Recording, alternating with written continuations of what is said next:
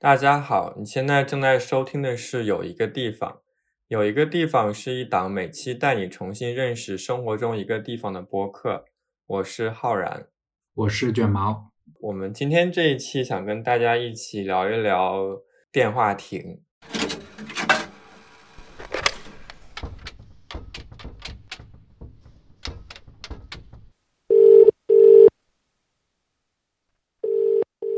想到这个选题的原因 也有一点奇怪。最近都看了一部电影，就是《黑客帝国》第四部《矩阵重启》，应该在我们这期要上线的时候，国内也上线了吧？可以等十四号去看了之后再过来听。你不要这么讲，我觉得看电影并不会对这个节目有任何帮助。我的脑子里面已经对它没有任何印象。呃，我发现，在《黑客帝国四》中。电话亭这个设定已经不存在了，而且它也借由里面一个主要角色的嘴，很明确的说，他们现在进出入 Matrix 已经是不需要电话亭这个东西了。你是不是还没上映的时候就已经做了这个预言，说他会把电话亭东西从电影里面拿掉？对，因为你假想，如果把《黑客帝国》的故事放在二零二一年的现在。你再在里面看到一个电话亭的出现，你不会觉得和它那种高科幻的设定有一点违背吗？超级违和的感觉。所以我就联想到说，就像电影里面改掉了电话亭的这个设定，呃，电话亭和固定电话在我们的实际生活中也已经是一个被时代淘汰掉的旧事物了。虽然说现在 Matrix 已经不用电话亭这个设置了，但是如果大家看电影比较多的话，肯定会对这个意象非常的熟悉，因为感觉它是一个非常受导演欢迎的一个空间吧，可以说。爱情电影里面经常会出现的戏码，就是其中一个主角到另一个主角的家楼下的电话亭里面给他打电话，然后说：“哎，你来窗口看一看，我在底下。”对，这港片超级喜欢这种桥段的嘛，在那个香港的公共电话亭下面打电话，跟一个俊男靓女的那种场景。呃，还有一个场景，我觉得。脑子里马上会浮现出来的就是，就是下着滂沱大雨，然后一个人很狼狈的在电话亭里面打电话，往往都是在出了一些意外之后会出现这种场景。这个空间它是一个，虽然矗立在就是人来人往的街道上，它是一个非常公共的地方，但其实它因为有一个小小的阻隔。变成了一个非常临时的私密的一个空间，会让你个人在这个空间里面短暂的跟外面的很嘈杂的世界暂时的间隔开的一个地方。而且它是一个形成一个非常暧昧的空间，对对吧？你可以看到它里面的一举一动，但是 somehow 它就是在一个跟我们有隔阂、有距离感的一个位置。对，对，这也可能是为什么大家都对这个小小的方盒子充满了想象。它的这种设定就会很容易的能够被一些电影的情节所使用，而且你想，如果是在有电话，就是有手机的时代，人们去使用电话亭是为什么？是因为它还有一层匿名的感觉吗？啊，什么叫匿名的感觉？就它的号码是随机的嘛？你如果想要打电话威胁人或者干嘛，你就会选择去电话亭里面做这件事。嗯，而且其实我觉得，可能以前的人对电话亭会有一种。比我们现在来说更亲密的感觉吧，毕竟就是之前没有手机的时候，电话亭可能就是你去跟家人联系啊，或者跟你需要联络的人沟通一个唯一的桥梁了。基于说刚讲的，它是室外公共空间里面的一个隔绝的小世界，我想到一个具体的例子，就是有一部电影，它就叫《Phone Booth》，呃，狙击电话亭，你看过吗？哦，好像还蛮有名，但但我没看过。对，那个那个谁，科林法瑞尔演的啊，大概讲一下。他讲的情节就是有一个做公关的一个人，因为经常去一个电话亭里面给他的一个情人打电话，所以就被一个变态杀手给看上了。那个变态杀手就通过。往电话亭里面给他打电话，然后威胁他不能够离开那个电话亭，不能够挂断那个电话，不然就拿狙击枪把他杀死。然后你就会发现那个空间非常的有意思，就是当你站在那个电话亭里面的时候，就好像被周围所有的人都监视着。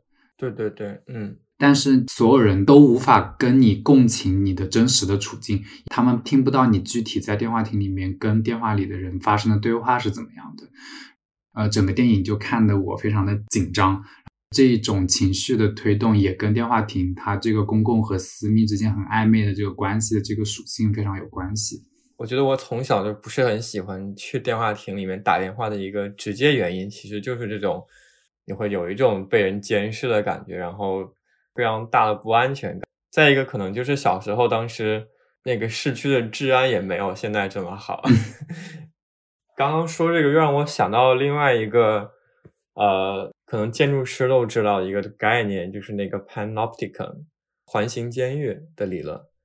哦，福柯的那个是吗？不是福柯的，是是贵校的校长发明出来的那个环形监狱啊。那个 Jeremy Bentham，他的那个哎，那叫什么木乃伊，不是还放在你们学校的那个主楼里面吗？哦，他吗？对对对，哎，如果有英国的同学可以去 UCL 参观一下这个朋友的呃保存完好的尸身。哎，我是记得好像福柯有讲到过一个，就是一个圆形监狱的正中间只需要一个狱卒。就可以看守所有人，是 Jeremy Bentham 设计出来的，但是福柯把它提炼出来了，从社会学角度更更提炼了一下，其实是说这个东西更多的应该被理解为我们现代社会的一个形态，呃，是一个纪律社会啊。OK，就像我们生活在一个环形监狱一样，我们都觉得自己是被监视的，又不知道具体的监视来自何方，所以我们就会在无形中去。让自己遵守社会的这些规章制度，让自己不要出问题。嗯，我们要不要大概解释一下环形监狱是一个什么东西？对啊，我我们可以先给呃可能不太熟悉的听众大概解释一下这个 panopticon 怎么念呢？panopticon 是 panop panopticon panopticon 没错。这个环形监狱它大概是一个什么形态？它就是一个巨大的圆形的监狱，所有的犯人的。牢房就是围着周围一圈一圈的，这样就很像一个土楼，其实对吧？对。然后在正中间的地方会有一个塔，然后在塔上面就可以住着一个狱警，然后狱警可以从他塔的房间上看到所有的犯人，可是犯人不能够反向的看到狱警。在房间里面的动作或者状态，所以每一个犯人都不知道那个狱警是不是在看自己。可是狱警随时随地有可能看着你，所以他似乎狱警同时看着无数个犯人的这种感觉，然后犯人就会因为这种震慑的来服从一些规训。对对。大概福柯就把这些提炼出来，然后刚浩然大概解释了他是如何用这个来表达，呃，就是我们现在社会中大家是怎么服从一套似乎嗯隐形的强加在身上的那种监视感。对，甚至可以就把它理解为是那个公共场所的 CCTV 嘛。其实你也不知道后面的人有没有在看着你，但是你就会安分守己，不会偷东西，不会抢东西了。那。你这么想，我觉得好像是，就特别是我刚提的那个电影《狙击电话亭》里面，它就有一点把这个环形监狱的那个权力关系反过来的感觉。对对对对对，对吧？就当你在那个电话亭里面突然接到一个不知道谁给你打来的电话的时候，你你发现他还监视着你，这个时候是不知道他藏身在你周围的哪个空间里面的。对，现在就很像是所有的犯人在监视着，犯人都变成了狱警。都，有 这和我们就是建筑里面呃经常去讨论公共空间里面的看与被看的关系也非常的有关嘛。电话亭就刚好变成了这样一个锚点，所以你这么一说，我特别能理解你说你为什么小时候会很恐惧进到电话亭里面打电话。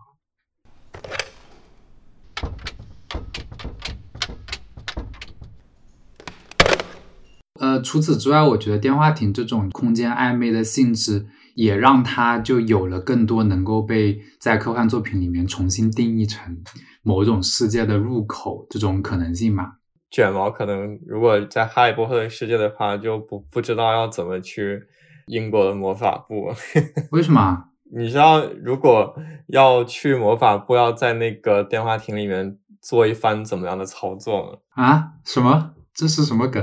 你是不是忘了？我忘了。你是你要先进伦敦的电话亭，然后在那个电话上写六二四四二。哇，你这数字你都记得？然后你就可以去魔法部了。那为什么我不能进啊？你知道为什么是六二四四二吗？不知道。这就是为什么你不能，只有用九宫格键盘的人才知道六二四四二是什么意思。我靠！在九宫格上输六二四四二的时候，它就会出来英文的单词 magic。OK，我跟你们讲，你们这些会用九宫格打字的人，都是那种初中、高中就有幸有手机的人。像我这种高中毕业之后才得到自己的第一个手机的人，是从来没有经历过用九宫格打字的阶段的。一个无聊的梗，行吧？但我只要记住这个数字就行。对，但你每次都在抱怨不会打九宫格，就很难打呀，朋友。学会这项技能才能让你通往魔法的世界，朋友。唉，anyway，我觉得就是《哈利波特》里面之所以能够用电话亭做这个入口。一是我们讲的，就它是一个隔绝开来的一个性质比较暧昧的一个空间嘛。然后二就是它在现在的城市里面不是那么的会被人注意到，所以它非常适合作为一个隐秘的入口。对，就是一个大隐隐于市的感觉，它就一直在那里。但是，对，我觉得现在的行人真的，你走走在路上根本就不会往那个电话亭多看一眼的，它感觉就像是一个已经隐隐身了的地方。除了《哈利波特》之外，还有另外一个英国这边的大 IP，就是《Doctor Who》神秘博士嘛。它里面的那个时空穿梭机其实也是一个电话亭，是一个警察电话亭。啊，我好像最近每次坐地铁的时候都看到他们的广告，就《Doctor Who》的广告。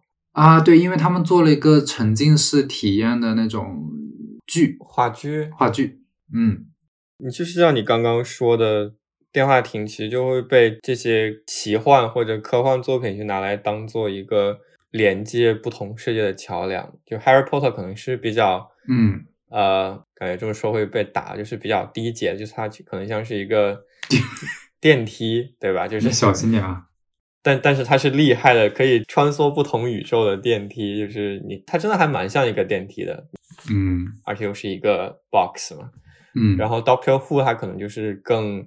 科幻一点嘛，就是会让你进行时空穿梭啊之类的，嗯，根本上都是一样一样的东西嘛，就都是一个 portal，对，一个 portal，它自带的那种神秘感会让你觉得它就是一个可以去到别的地方的一个盒子。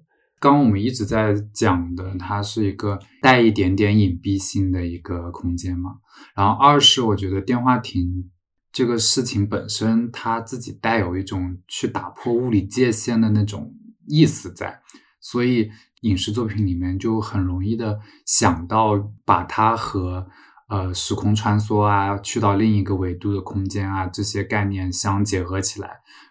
你像在《哈利波特》一样，它使用那种你现在在伦敦街头都能够见到的电话亭，它就好像把《哈利波特》的世界真的覆盖在我们的现实的生活中一样。对，和我们平时的世界重叠起来了。对，跟我们平时世界重叠起来，这也是一个很聪明的做法嘛。嗯，然后回到《黑客帝国》来讲的话，我不知道你还记不记得你看《黑客帝国》第一部的时候的那个感受。我当时觉得它的设定实在是太厉害了，它是完完全全把现实世界做了一个呃 twix，对现实世界的一个玩弄的感觉嘛。然后你就会觉得，那么。是不是通过现实世界的电话亭，好像我真的也可以离开这个其实是虚拟的世界？因为我看《Matrix》的时候，不是它上映的时候，你它上映的时候你才四岁，朋友啊，去年才看的。呃，就是在今时今日的话，可能它那个设定已经没有那么让人觉得大开眼界了，但是我还是会试图带入到十几年前那个场景里面。嗯，但某种意义上，我觉得可能现在电话亭那种比较落魄，然后被遗弃的那种状态，反而让它更有一种啊，其实它很厉害，只是你不知道的那种反转的效果。就是它可能已经被涂满了涂鸦，然后被半废弃的放在路边，但其实如果你会用的话，它其实可以带你到那个所谓的更加真实的世界去。只是我们这些凡夫俗子不知道罢了，对吧？嗯，扫地僧的感觉。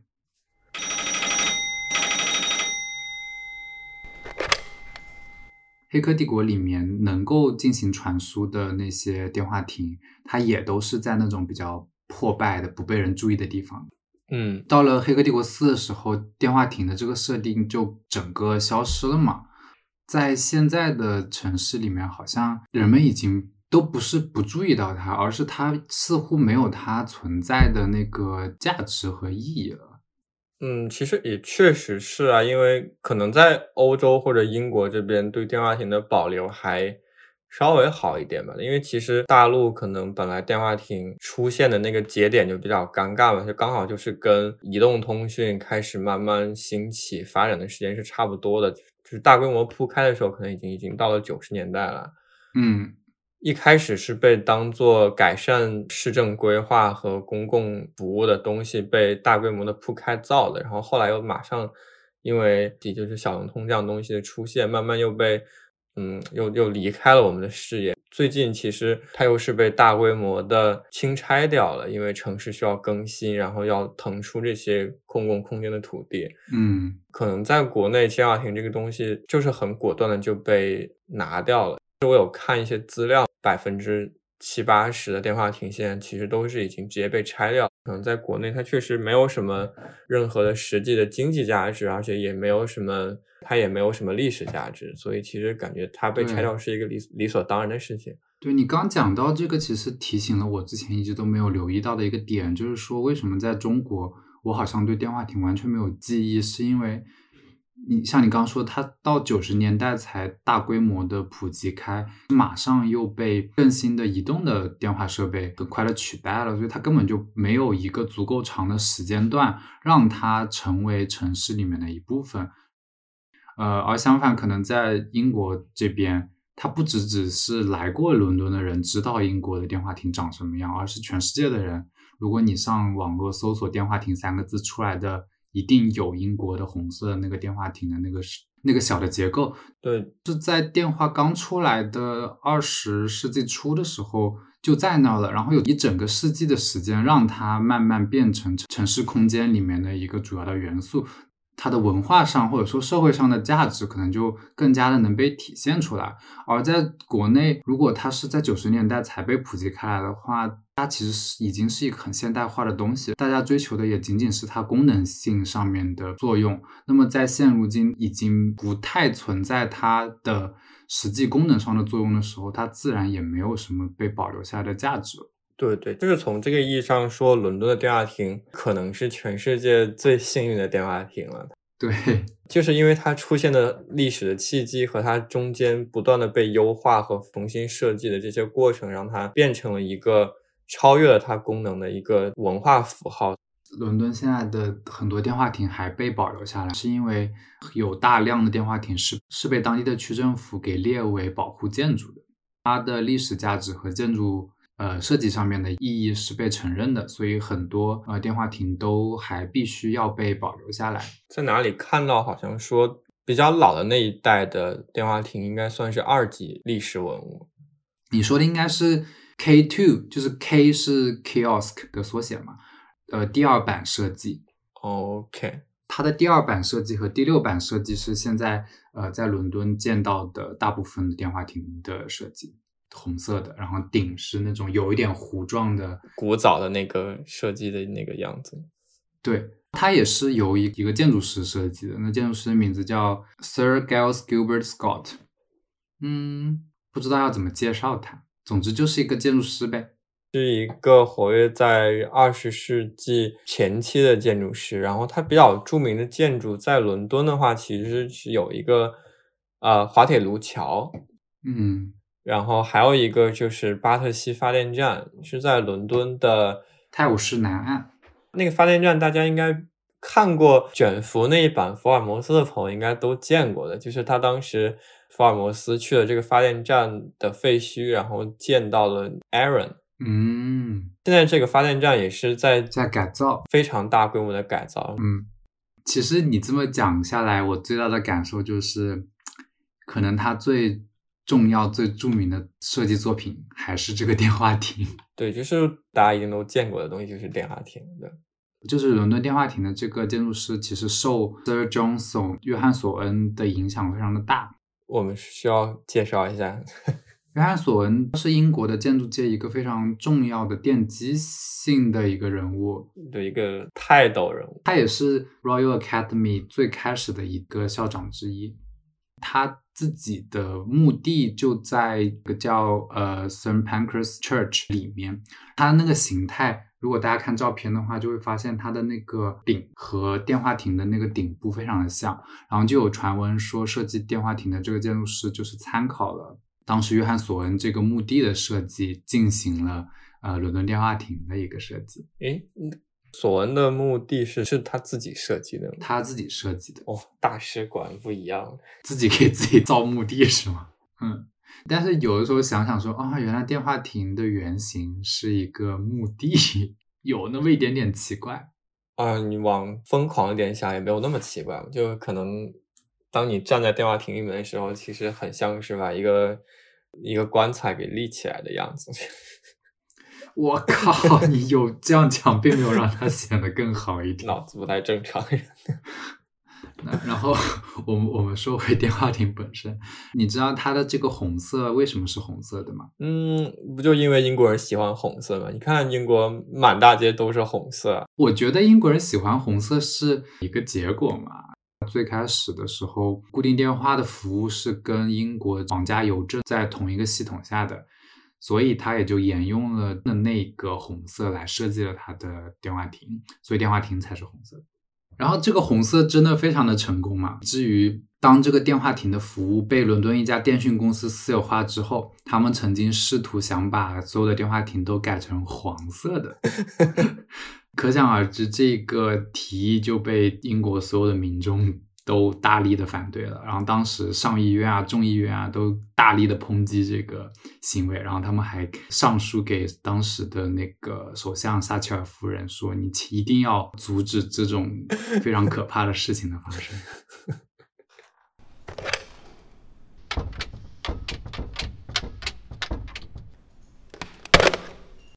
保护归保护，但其实现在就算是盛名如此的伦敦电话亭，它其实也面临一个很严重的问题，就是实际上是没有什么用的。就大多数电话亭其实也就是废弃在那里的，对吧？嗯，首先你觉得作为用来打电话的电话亭，它还有必要存在吗？我觉得是要分情况的，因为虽说人手都有一个智能手机，但嗯，提供一个基础的。打电话的公共服务应该是一个政府它公共管理的一一个很基本的事情吧。虽然我们可能平时不需要再去用公共电话去联络家人，但其实如果我们偶尔出现一个什么紧急情况，对，比如你在如果在街上被飞车党抢了手机之类的，对对，就是我觉得像这种基本的打电话的需求还是需要满足的，总有一个。没有电话，然后也没有充电宝的时候，那又需要打电话，那怎么办？那还是要有的。从市政的角度来想，部署一些电话亭，其实相当于是提供一些呃 last resort 嘛，就是当你其他的跟别人联系的手段都没有用了之后，你必须还要有一个最基础的保障。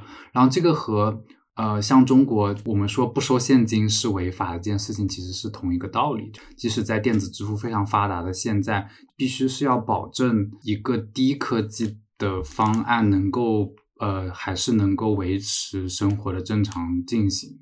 所以，电话亭可能在这个角度上来讲，还是有它存在的那个意义的，只是它可能需要的密度就远远不需要这么大。公平其实也是另外一个蛮重要的问题嘛。对，还是说，就是虽然现在大家都有手机，但是我们还是需要假设有一些群体，他就是没有手机，或者真的不会用智能手机，那还是需要给他们提供一些便利的。对，这个角度就是说，不能够逼迫所有人一定要跟着科技的发展往前走。如果我是被时代落下的，我也还得活着，不是吗？对对，我就记得。前阵子我们不是去了威尔士那边，然后在路上呢，我记得有一个电话亭，就它被改成一个急救中心，就它里面有一些那种起搏心脏的那个电击器，叫什么啊？除颤器啊？对，显得我好没有文化。对，就是有一个有一个提供除颤器的一个呃小小的急救站。嗯。它就是用用一个电话亭改造的。然后我就觉得，就它跟电话亭的作用有点像嘛，就它给你提供了最最最基础的可以和外界联系的功能，然后那个除颤器是提供了一个你最最最基础的可以急救的一个功能，然后也相当于是转变了一下用途，然后发继续发挥它的价值。哦，我刚刚忘了说一点了，因为我之前查到说，其实打幺幺零、幺二零这种。呃，急救电话其实是不用钱的，对，忘了忘了提到这这一定的，嗯。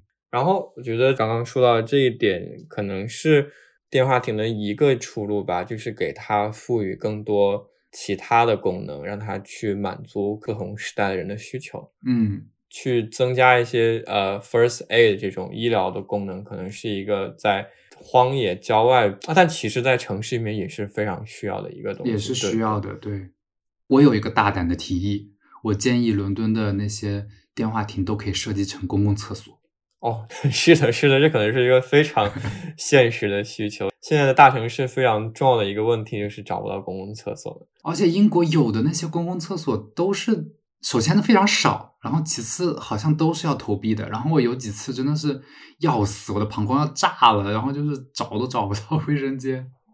你看电话亭的密度这么高，是吧？就非常能够解决我的三 G 问题。但满街都是这种公共厕所，有点可怕。其实，现在伦敦所有的电话亭都是被 BT 这个公司呃运营着的嘛，就是英国最大的一个电讯服务商。哦，是这样的吗？对对对，呃，你有听说过他们之前发起过的一个计划，就叫领养电话亭？我觉得这个说法很可爱，叫 Adopt a Kiosk，就是你只需要。嗯，给他们付一英镑，然后你就可以拥有一个电话亭，然后你可以改造它，改造成各种各样的用途。哎，等一下，那个一英镑说的是月租还是一共只用付一英镑？一共只用付一英镑，但你要负责就是它之后的运营，就是日常维护什么你都要负责它。就是对，它就是归你，它就归你管了，相当于啊。自从我知道了有这么一个事情之后，我我在街上走，看到一些电话亭的时候，就会特意去留意一下，看看这个电话亭有没有被改造成一个什么别的东西。然后我印象比较深的有几个，一是在大英博物馆外面看到有一个电话亭，它被改成了一个小小的画廊，然后在里面也可以买卖艺术品。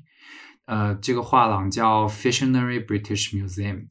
哎，但它是有人在看管的吗？那天。经过的时候还没有开，但是它有贴一些呃画作在里面，我就在外面往里能够看到。然后它也有写一些运营时间，所以我猜就是偶尔是会有人去那边管理的吧。哦，嗯，今天早上出门的时候才看到一个，就是把一个电话亭这么巧？对啊，对啊，把一个电话亭改装成了一个流动的那个借书站。哦。是那种，就你可以自己去把你的二手的书放过去，你也可以拿一本走的那种地方，对吧？我好像也见到过。对，是的，是的。嗯，我看他那个简介，他应该是当地的一个社区组织在管理的。哦，对，然后里面就是有一个很简易的书架，然后上面我觉得他写的一句话也挺好的，然后他写的是 "It's not what you get, it's what you leave behind." 嗯，就是。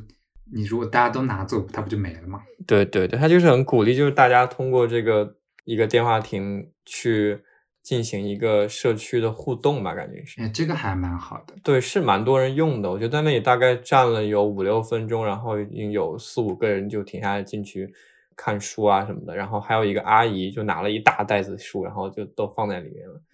突然觉得那个社区还是有活力的，就因为平时看不到什么人嘛。嗯。对，就是在偶尔这种比较小的一个 spot，然后会觉得哦，原来大家还是有在关心社区，然后会对社区做一些贡献，就感觉还蛮好玩的。改造成流动图书站的这个改造方法好像还挺常见的。我之前看到上海还是哪儿，是不是也有过类似的？对对，上海也有。而且上海，你说个题外话，其实上海的现存的电话亭也都是红色的，而且啊，是吗？我来搜搜看，是有一点像英国的，因为它那个顶也是一个斜屋顶嘛，然后是红色的。就说到这儿，其实就刚好多说两句上海的那个电话亭嘛。好呀，我搜到上海的这个还蛮好看的耶。哎，是的，是的。其实上海现在也还有做蛮多各种呃电话亭的活化计划的，嗯，蛮好蛮可爱的吧。上海可能也是中国最有土壤去做这件事的，因为毕竟它是中国、嗯文化产业比较发达。对，而且它中国的第一个电话亭就是在上海出现的嘛。最早的时候应该是那个租界的时候，是哦，那个时候真的是一个亭子，就是是人可以嗯走进去那种很大的。我记得是现在徐汇区，然后有把嗯两百多个电话亭都改装成了读书亭，然后他还在里面去做各种多媒体设置，然后也放，就是在比较大的电话亭里面，他会放一些椅子，人就可以坐在里面看书什么的。对，感觉是一个成规模的社区的活动。哎，我搜到了，对，他还起了个名字叫阅读亭，然后是喜悦的悦。哎，是的，嗯是的，对，就是这个。哦，这个很好看哎。还还有一个叫什么敏读亭，哦，他好像有有一点像那种移动卡拉 OK，然后可以在里面读诗之类的。你说到移动卡拉 OK，其实可以把电话亭改成唱吧，可以啊，就对，是不是蛮合理的？现在很多商场里面不是有那种小型的呃迷你 KTV 嘛？对对，嗯，这个产业也是整个下滑非常的严重。然后我前阵子看到有人在网上分享说，在闲鱼上看到有两两三千就可以买到一个那个 KTV 的亭子，有一点心动呢。买了可以放回家吗？对啊，就是买走它，只要你家够大，你就可以放一个小型 KTV 在哎，家。可是为什么现在没人去唱了？是因为疫情了，本本身它也有点 overprovide，太多了嘛？对，供大于求了吧？嗯，还有一个还挺常见的对电话亭的改造方式，就是把它做成一种艺术作品嘛。你知道我之前呃做设计用到的很多参考案例的那个法国艺术家，他不是做过一个呃把电话亭改造成一个水族馆的一个项目嘛？当时还在 Tate 我就猜到你想说这个。对对对，我觉得是一个很梦幻的，仿佛能够出现在文艺电影里面的一个场景。我觉得把那些鱼关在那个小房子里面蛮可怜的，那鱼缸不都是这样？像一个海洋的墓碑立在了大街上。怎么就怎么墓碑我们又扯回了墓碑这个棺材的这个梗又回来了？哦，可是你不觉得吗？就是一个被立起来的一个水缸，然后有动物在里面，那旁边就是马路，然后行人，觉得那个对比的冲击还蛮感慨的吧。嗯，但我觉得把电话亭改成艺术作品本身就不是一个能够被大量运用的一个方案嘛，只能是成为一个个单一的艺术作品。它可能会让你觉得很有意思，可能会让你觉得哇好好玩儿，但它对，其实也就仅此而已了。对，并不是一个可借鉴的方案。嗯，水族馆的那个艺术作品，你可以说它浪漫，你也可以说它是荒诞，它就好像是一个不知道还能干什么的东西。是的，是的，它在城市里面变成了一个另一个不应该在这里出现的东西的容纳之所。对对对，嗯，还是缺乏一个对电话亭在二十一世纪它能够充当什么新的功能这个问题真正的答案。嗯，说回来，伦敦这个英镑计划，我们在网上其实也搜到很多不同的用途的嘛，有人把它当那个什么小商店啊，然后，但是个人是觉得这个东西。整个它的大的理念是好的，通过这种方式，至少它是让公众都可以参与到这个活动里面，而而不是只是说政府出一笔钱把它修缮一下，然后做一些什么事情。但是我明白你的意思，这种嗯活化的方案可能还是缺乏一些系统性吧，很取决于每一个个体怎么去真的利用这个电话亭。它有点治标不治本，因为你嗯可以看到更多的电话亭，它被买下来之后。就是被贴了一些那个黄色小广告啊，然后嗯，反倒是体现出来电话亭其实在现在是多么的没有用。本质上，它还是没有给电话亭去找到一些更合适的理由，让它可以继续存在在我们的现在的这个社会里面。我觉得你讲到这个，让我想到我们之前不是在讨论说建筑文物保育这整件事情吗？你如果把一个建筑单纯的像保存琥珀一样的保存下来，而没有给它一个能够继续被使用下去的功能的话，那你对它的保护其实是很难持久的。那么对电话亭也是一样的嘛？如果你找不到一个能够让它重新承担的一个功能，而仅仅是把它像一个化石、一个文物一样的呃保护在那里，说你不能够变动它，那它最终也就是会变成大家乱涂鸦、贴小广告，然后慢慢的它也是会在城市中消失的。感觉是现在对文物保护的一个难点吧，放在那里不用好像也不行，因为说真的，就是一个建筑，如果真的失去了用处，它可能就已经死了。对，房子得有人住着，它才能够活下去嘛。那么文物如果它也是房子的话，那它是要被使用才有它延续生命的可能的。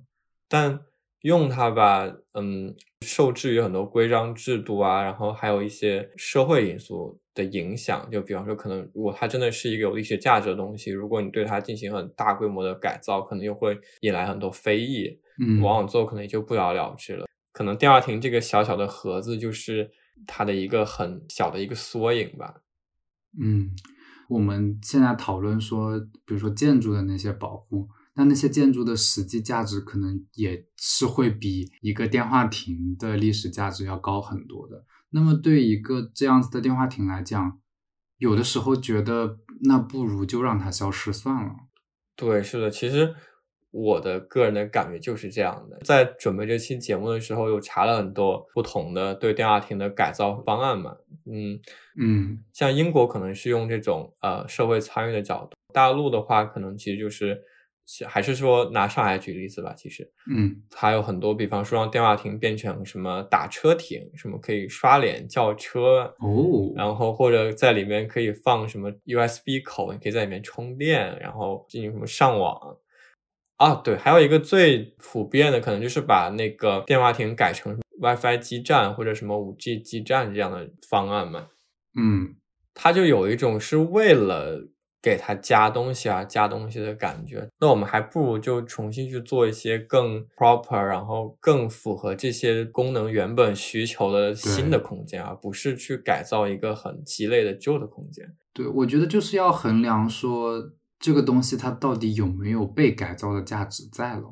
当然，这个肯定是呃不同的方案要具体分析嘛。那如果我能够很简单的把一个电话亭的空间也很合适的摆成一个流动图书馆，我们就会觉得哦，这好像是一个很好的方案。可是你只是为了硬加一些功能加在它里面的话，那反而显得电话亭这个事物非常的尴尬。对对，我觉得有一个我特别不喜欢的例子，还是在上海，就是那个 mini，就是卖车的那个，他有跟长宁区那边做一个合作，就把几个电话亭改成了一些新的亭子，它还有电话在里面可以打电话，但是它加了一些可爱的椅子啊什么的。然后我看到它的描述，就是大家可以坐在亭子里面，然后休息啊什么的，然后配的一些图就是。有一些模特坐在亭子里面在玩手机，玩手机不需要电话亭，我可以坐在任何地方玩手机。对啊，然后这个东西实际上是在给这些企业去做宣传嘛，嗯，用的一些名义是什么社区更新啊，或者什么城市的再活化、再利用啊，做广告倒不是一个不好的利用方式。对，其实想说的其实就还是。我们为了把这个东西留在这里，然后好像给我们这些行动去加一个滤镜，对，让它合理化这些活动而做了一些事情，其实并不是在保护电话亭，或者去给电话亭在二十一世纪找到一个它新的位置。嗯嗯，可能公共厕所，我支持公共厕所。你刚刚说的，对对，你刚刚说的公共厕所，可能是现在听起来最合理的一个东西了。对，就是嗯，关于这个问题，好像很难有一个答案，甚至我们都还没有认同说这到底是不是一个问题，这是一个需要解决的问题吗？可能它并不是。嗯，是。如果你把它只是当做保护文物来看待的话，那我们其实只需要留下来一个放在博物馆里不就好了？嗯，这个涉及到更大的文物保护或者建筑保护的问题。对，像我们老师他们就可能更极端一点吧。我们开学的第一节课，他们就跟我说，他们觉得应该 把大英博物馆里面那些老房子的材料全部都拆下来，拿来当建筑材料，然后重新装点在我们的城市里面。就是不同的态度都是有可取之处的，因为是不是把他们就这么呃严格的保护在玻璃框的后面呢？可能也是值得讨论的一件事情。嗯，如果照这个思路来讲，可能还有一个，那你如果把电话亭当做一种资源的话，那它完全可以被改造成某一个建筑的立面系统。我觉得是 OK 的。嗯，它与其很孤单的站在路边，它还不如变成某个房子的一部分，也很也很好玩。对，嗯，就它本身四面都是四个窗嘛，你直接 用到房子里也完全完全没有问题。是的，嗯，听众朋友，如果对它的利用还有什么其他的，找到了一些其他的什么资料或者有什么看法，也可以给我们留言。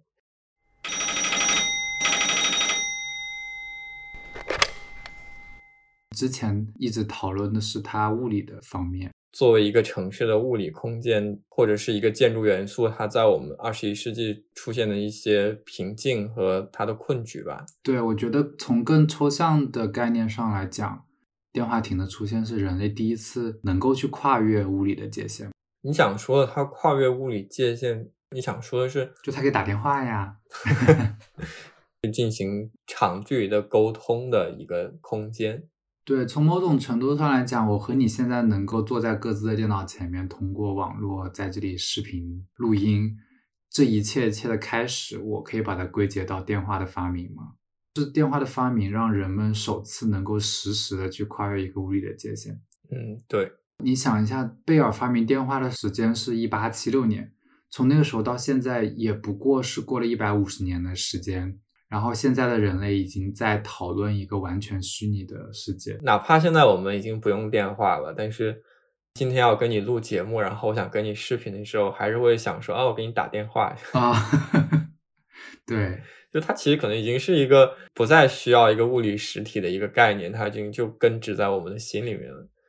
我觉得是有电话这个东西的出现，人类才可以去讨论之后的各种可能性嘛。这就是更大意义上的我们怎么去存在在一个空间里面。电话在最初发明的时候是一对一用真的电话线连接起来的。你知道我们哦？你是不是想说我们小时候玩那个游戏？对，拿两个纸杯中间拿根线连起来。实际上，它电话的原理好像跟那个也没有 差特别的多。然后一路走来，我们可能从最初的电话、电话亭到九宫格可以打字的手机，到现在的智能手机。然后到电脑荧幕，到 VR 的佩戴设备之后，我不知道会出现什么，可能能够有植入你身体的一些设备。马斯克在搞那个脑机，脑机对，一路以来好像都是一个像电话亭一样的，作为一个一个 portal，我们可以进入到一个某一种虚拟的空间里面去的感觉。回到我们最开始提到为什么我们做这期节目的那个《黑客帝国》嘛。那 Matrix 是不是我们现在能想象到的最接近最近一直讨论那个元宇宙概念的一个形态呢？当你问到元宇宙是什么的时候，想到那个梗 Teenage Sex。哦，对，我觉得很有道理啊。就是说，觉得元宇宙现在还处在一个 Teenage Sex 的阶段，就青少年的性行为，大家都在讨论青少年的性行为。但没有人真的知道怎么去做它，大家都以为别的人都在进行青少年的性行为，所以大家都说他在进行青少年的性行为，超像现在的这个扎克伯格把还把他们的公司都改成了 Meta，但是就就怎么说对 Facebook 来言。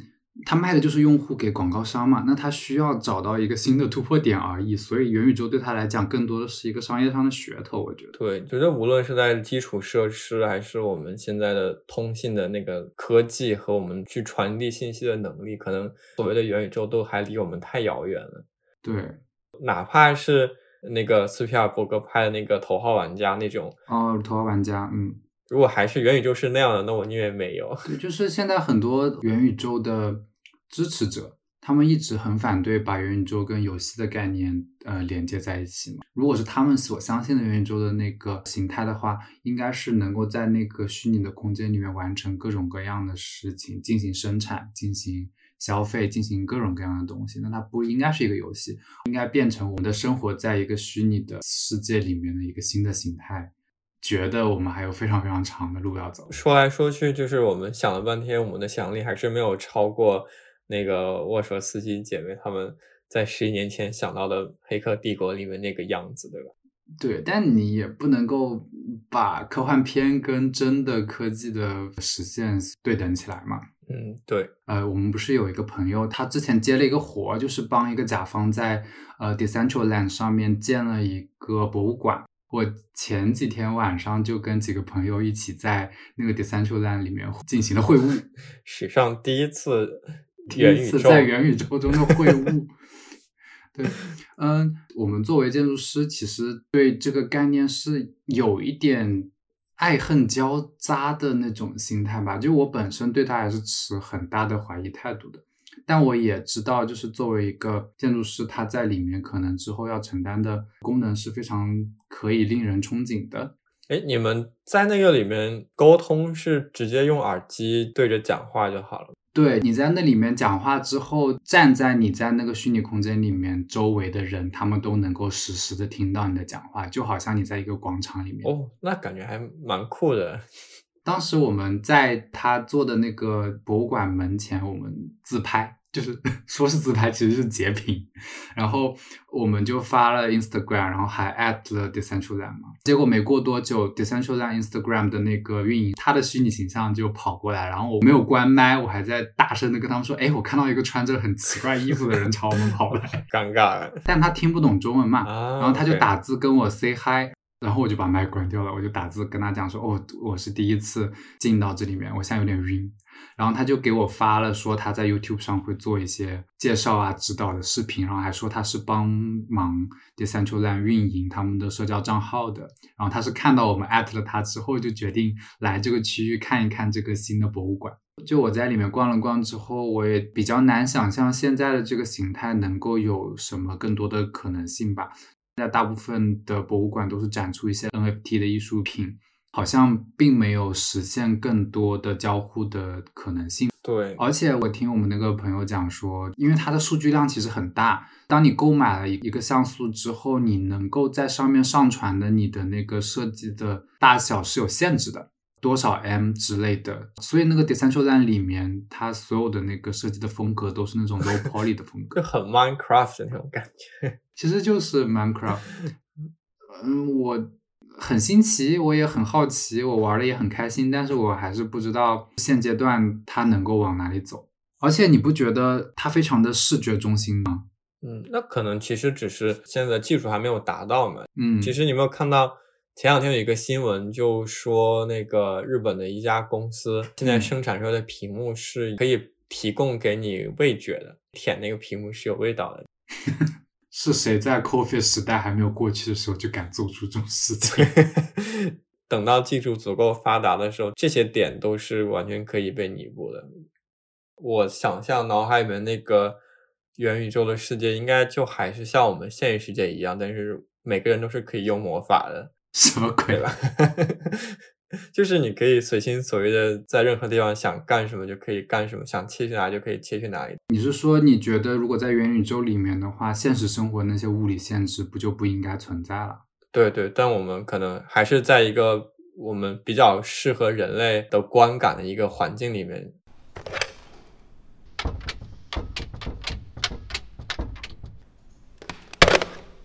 要先做一个声明，就是我觉得我们对。元宇宙的概念可能并不是完完全全的了解的，只是就我们目前呃所接触到、所体会到的那个感觉来讲，我就是非常的持怀疑态度。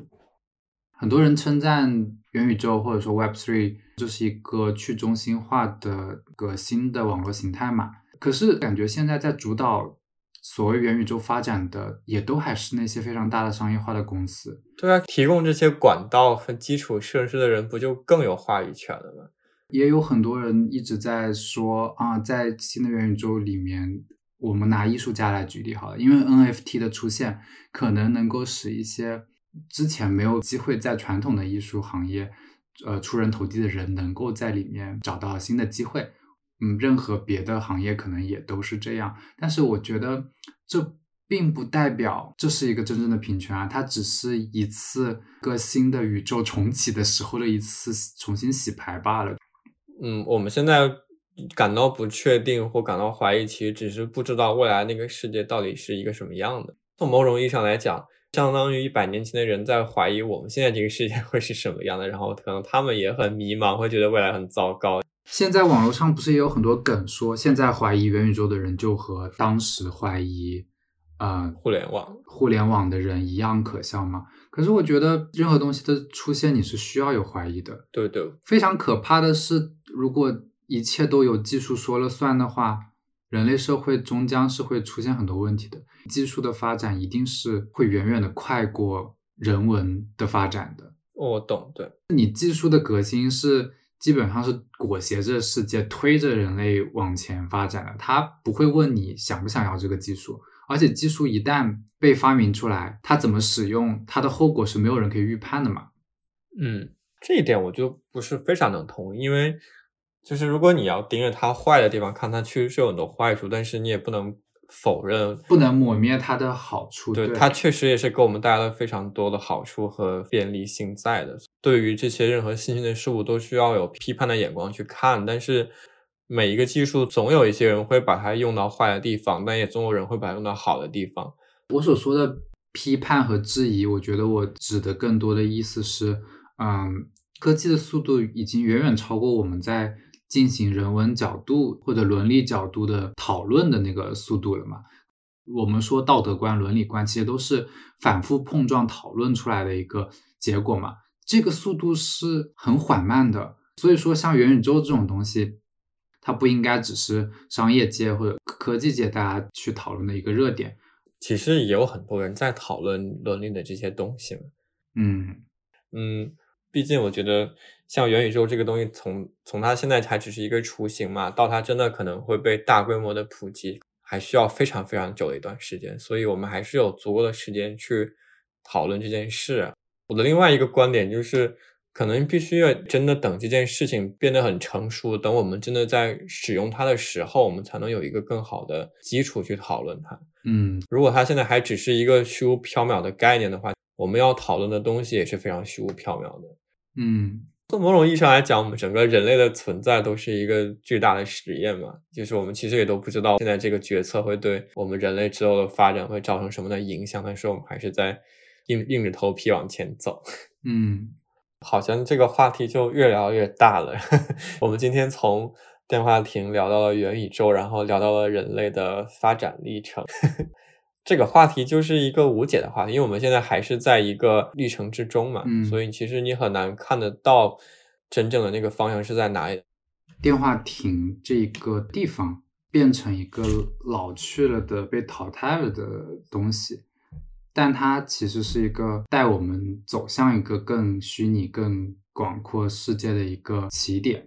在我们虚拟的世界不断的发展过去的过程中，可能大家都享受着它的便捷，然后它带来的感官的刺激嘛。可是到头来，当你关掉你的手机屏幕，你从 Matrix 里面醒来的时候，我们还是要面对真实的那些物理世界的嘛。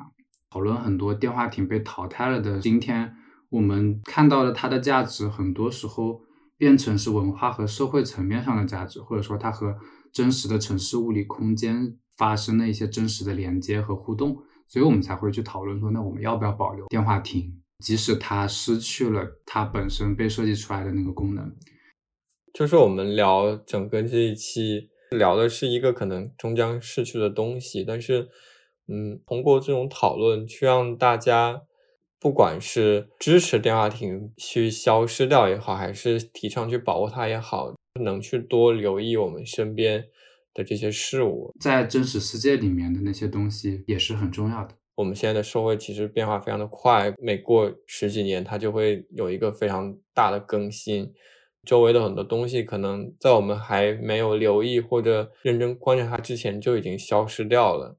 这些东西可能值得被我们更多的认识和了解一些的。嗯，一个这种非常平常的、不能再平常的电话亭。它背后其实也代表了很多这些不同的思想的碰撞，它其实也指向了一些我们很多未来的可能性。所以下一次当你走出门，在街上如果看到一个电话亭，不如拿起那个话筒，重新感受一下，说不定你还可以发现一些很奇妙的事情。